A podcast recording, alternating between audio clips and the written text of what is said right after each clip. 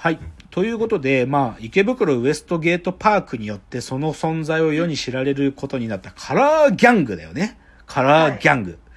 で、まあ、カラー、まあ、すごいでもわかりやすく言っちゃえば、ある種の不良がもともと持っている属性である、例えば、暴走族たちはみんなで特攻服着るでしょはいはい。で、まあ、ある意味みんなでおそろを持つっていうかお揃いのアイテムを持つっていうことで、自分たちの連帯を強めるっていう、まあ、こう、あまあ、よく不良にありがちな、なんかわかりやすい特徴。で、それがなんか、なんだろう、そのヒップホップカルチャーっていうか、ビー、ブラックカルチャーを取り入れて、カラーギャングなんて言ってるだけだよ。要は、ヤンキーや、ヤンキー。だから、そこの1世代前が要はチーマーだったわけだけど、でもチーマーよりも、もうちょっと、なんていうかな、貴族意識が高いね、カラーギャングたちは。えーやっぱりチーマーはもう完全もう、あいつらはどっちかというと、こう、わ悪い奴だったからね、渋谷のチーマーたちは。あ、そうなうんん。ですね。だからまあ、でも池袋というとカラーギャング、ギャングだよね。で、まあ、で、今じゃあカラーギャングたちいるの？って言うと、今もういなくなっちゃったね。カラーギャングっていうキャラいなくなっちゃった。あそういう存在いなくなっちゃった。だからこのカラーギャングたちが今どっちかというと少し変遷していって、まあこれ良くない方向だけど、半グレとか、その、うんもう犯罪にほとんど近い存在に、まあ、いや、そういうと怒る人たちもいるから、いや、カラーギャングの名残で、なんていうか、今も昔の仲間と悪やってるぜ、みたいな人たちもいるけど、でも、不良の変遷って意味で言うと、まあ、80年代のヤンキーがチー渋谷のチーマーみたいな存在に変わり、で、その後池袋を拠点としたカラーギャングに変わり、で、それがまあ、2000年以降にはもうちょっと変質して半グレみたいなのになってったっていうのが、まあ、不良の変遷だと思うんですよね。だから、まあ、カラーギャング今や絶滅危惧種だと思うけど、ただね、でもやっぱね、カラーギャングってなんかこう物語にしやすいのか、あ結構、っていうかね、まあ結構っていうか一つ、もう一つ重要な作品があってね、あ、はい。これ知ってますかね？デュラララって作品知ってる？あ知らないです。デュラララっていう作品があって、これはね、あの、角川のあの、電撃文庫っていうライトノベルのレーベルがあるんだけど、で、この電撃文庫のレーベルから出てる2004年から出てるライトノベルなんですよ。あ、ででこれはね、本当にこれも池袋を舞台に知ってる群像劇で、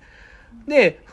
なんかな、か高校、普通の高校生の学園ものなのかなと思いきや、サブカルチャー的なオオカルトとか、まあカルチャーネタもさいっぱい散りばめられてて、かつカラーギャングも巻き込まれてるすげえ、むちなんかいろんな話が混ざった話なのね。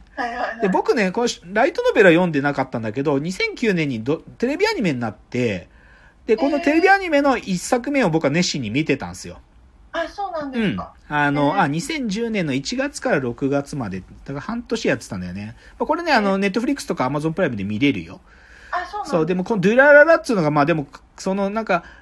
学、高校生とかサブカルネタが入りつつカラーギャングだから、ちょっといろいろな話が混ざってんだけど、でもカラーギャングが3つぐらい出てきて、あのねこ、これ名前がさ、カラーギャングいいのがさ、はい。あの、まあ、色つけてるからさ、黄金属っていうのがいて。黄色い。い、あの、頭巾の金に変え、に、あの、属、海賊の属っていうか、黄金属って、まあ、こいつはチームカラー黄色なんだよね。はい。とか、ブルースクエアとか言って。そう。で、チームから青。で、だけど、池袋で最大派閥っていうか一番でかい組織が、ダラーズっていう組織があって、あの、ダラダラしてるからダラーズなんだけど、あのね、これはね、でも、その、チームカラーは無色なの。色がない。つまり自分たちのアイデンティティを表明する色を持ってないカラーギャング、保護色なの。保護色だっつって。で、で実はこのダラーズが、この、なんかな、池袋のカラーギャングたちの勢力図っていうのをある意味塗り替えた存在っていうので出てくるの面白いですよ。で、このダラーズがネットを繋がってつな、つなんか、繋がっているカラーギャングっていうのが面白かったりするんですよ。もっぽいですね。そう、だからね、面白いのね。で、まあ、で、他にもちょっとなんていうのかな、本当オカルトみたいな妖怪が出てくるのよ。妖怪が。ええ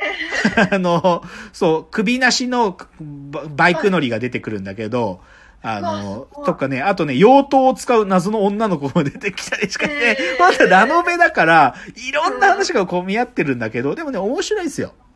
う。うん。で、その中の一つのスパイスっていうか、こう、自分たちがどの、どこに所属してるかっていうのをうまく表現するために、カラーギャングっていう装置をうまくと取り込んだ作品で、デュラララっていうのがあるんで、これはなんか、い池袋ウエストゲートパーク以後に出てきた、まあ、その派生系作品として、まあ面白いですよね。で、じゃあね、でもカラーギャングって、でも、本場はやっぱりアメリカですから、あ、そうなんですね。うん。やっぱりカラーギャングが本当に生まれたのは向こうから生まれた。であね、その、本場のカラーギャングを見たければって話を最後。はい。で、これ、シンプルですよ。ハイパーハードボイルドグルメリポートを見ましょう。え、出てきましたっうんけハイパーハードボイルドグルメリポートの第2回ですね。ええっと、全米一危険な街で殺し合う、極悪ギャング双方のアジトに潜入というですね。これ2017年の10月に放送したハイパーハードボイルドグルメリポート。テレビ東京でやってるやばい人たちのやばい飯を通してやばい世界のリアルを見るというですね、最高にクレイジーなドキュメンタリー番組ですよ。グルメ番組。ドキュメンタリーグルメ番組。ハイパーハードボイルドグルメリポート。これで、実は本場のカラーギャング見れますから。うんはい。で、この時は本当にだよ。たった1キロしか離れてない LA のはい、はいあ、その時一番危険なところ。そこで、はいまず出てくるのが、LA で一番でかくて凶悪なギャングって呼ばれている、構成員約3000人のメキシコ系ギャング、フロレンシア13っていうのが出てくるわけ、まず。うんこいつらもクソやばいからさ、まずは。フロレンシア13で、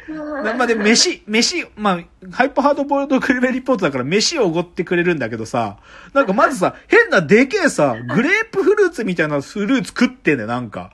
すげえ食ってん、なんか、グレープフルーツみたいなフルーツ食って、これ食ってみろっつって、なんか、むしゃむしゃ食って、うまいだろとか言って。でさ、で、なんか、あの、じゃあ、なんか今日夕飯何食うんだみたいなので、なんか、はい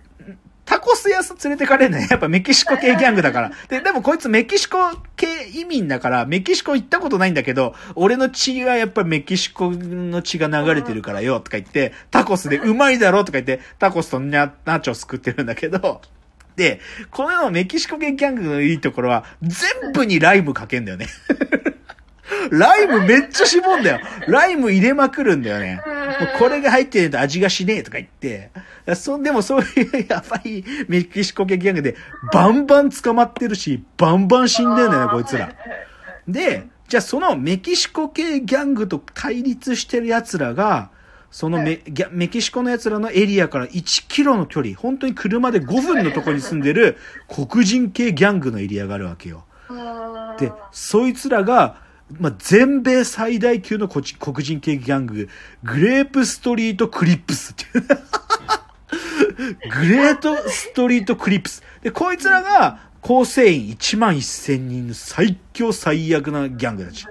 で、こいつらも本当にバンバン人殺して捕まって、でしょっちゅうけん。で、で、この取材チームは、でもさ、メキシコ系ギャングの後行った後黒人系ギャングって殺されるんじゃねえかって言うけど、でもね、なんか、一時すっげえもう構想があまりにひどくなっちゃって、毎日人が死んでた時にね、あのね、トップ同士が、あの、ちょっと休戦協定みたいなことをやった時期があったんだって。だから、トップ同士は少しだけ交流があって、その紹介で、この黒人系ギャングのやつにも取材に行けてるんだよね。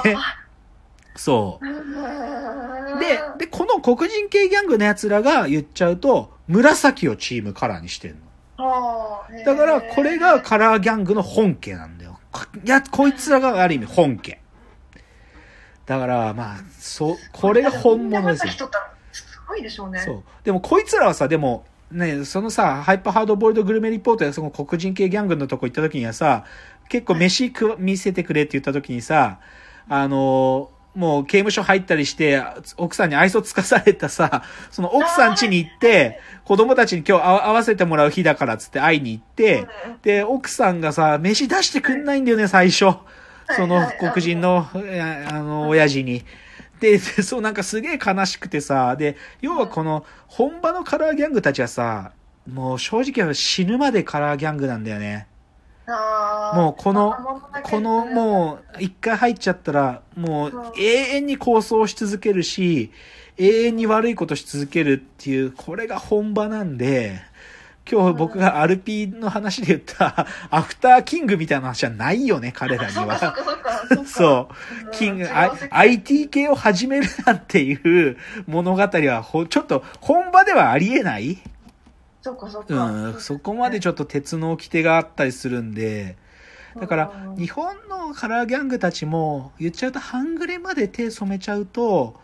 もうなんていうのかな本当に極道の世界に近いから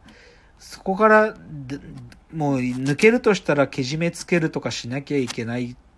っていうところなんだけどそこまで行ってないカラーギャングたちはもうちょっとポップな生活しててほしいなと思いますよね。うん それこそねフルーツ屋やっててくれとか。なんかね、実際、あの、池袋ウエストゲートパークのキングは、あの、はいその後のスペシャルの放送回でラーメン屋さんを始めてるのね。池袋の西口でラーメン屋さん始めてて、で、ブラックエンジェルズのリーダーだった京一は東口でラーメン屋やってて、ラーメン屋で構想してんの、今は。だから、そういうポップなね、あの、結末を見てくれてたらいいけどね。だから、カラーギャングたちが、なんか自分たちの色をつ、カラカラーを使ってね、何かそういう、あのーまあ、仇のね、そういうなんかことをやってくれてたらいいなと思うんですけどね。まあ、うんだからまあでも、本場のカラーギャングを知りたければ、ハイパーハードボイルドグルメリポート見ることをぜひお勧めしたいと思います。ということで今日は IWGP とそして袖にくっついてくるカラーギャングというお話をさせていただきました。では最後エンディングです。うん